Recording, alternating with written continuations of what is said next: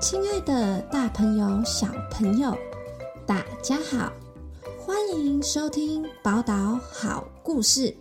我是哈娜脑西，我是脑西的小帮手贝贝。过年前，大家有没有跟着爸爸妈妈去市场或超市采购各种东西呢？有有有，我买了开心果、瓜子。趁早生能，贝贝，你看看我的袋子。哎呦，你的东西都快满出购物袋了。老西，你不是大人吗？怎么乱买东西？不过你的袋子长得跟超市给的袋子不一样哎。超市不是都可以买塑胶袋吗？你这样自己带不会很麻烦吗？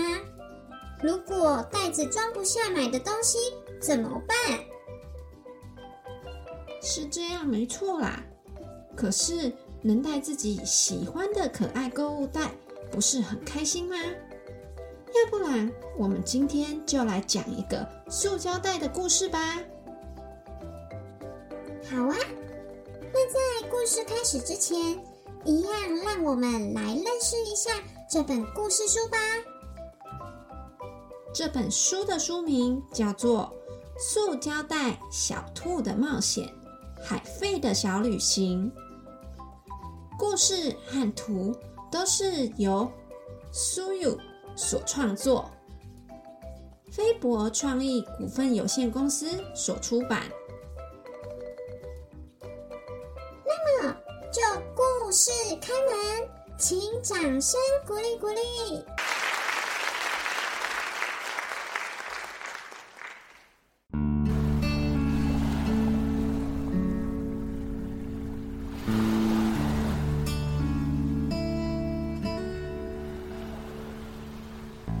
爸爸东西买好，我们就快点走吧。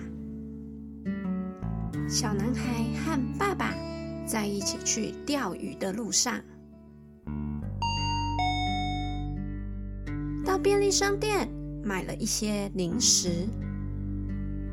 和平常一样，买好的东西都让店员放进塑胶袋里，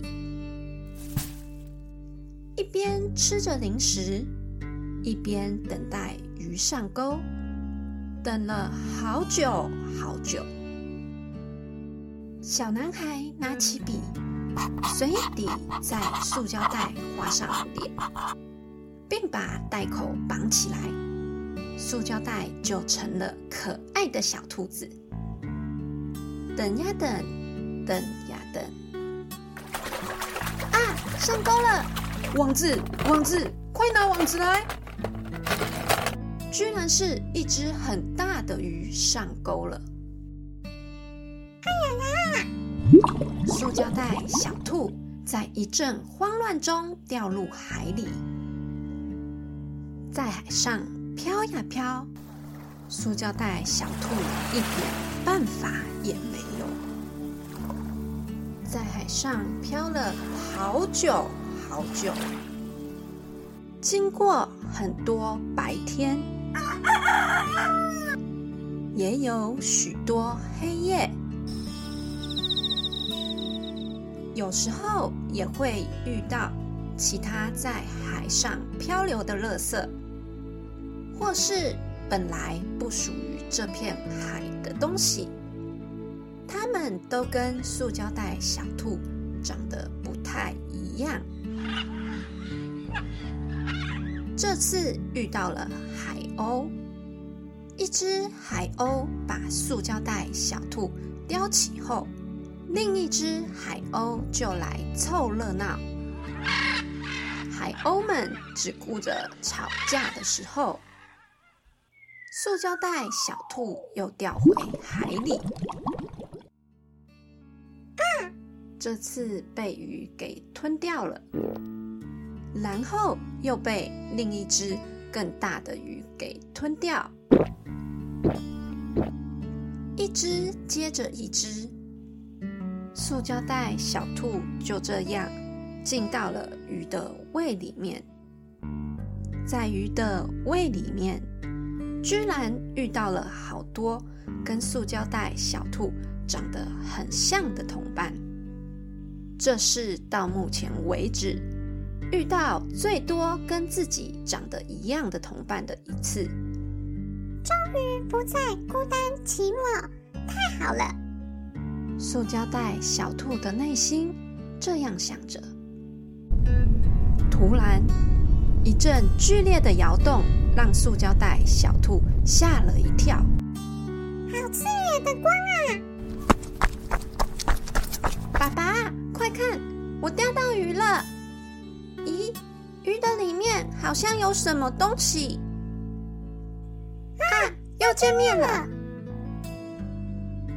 故事说完了，故事关门，请跟故事拜拜。老师，我觉得这个故事好像有点可怕哎。鱼会吃塑胶袋吗？如果我们丢掉的塑胶袋飘到海上，就有这个可能哦。所以自己准备喜欢的购物袋，不仅能减少不必要的垃圾。自己背着也会很开心的哦。那这样，我也想要买一个漂亮的购物袋。其实，除了买新的以外，也可以改造家里有的空纸袋或是空塑胶袋，回收再利用哦。亲爱的，大朋友、小朋友，今天的故事你们还喜欢吗？老师会在 FB 和 IG 找时间教大家如何做出专属于自己的购物袋。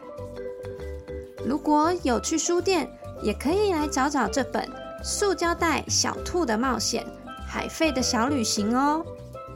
最后，宝岛好故事，我们下次见喽，拜拜。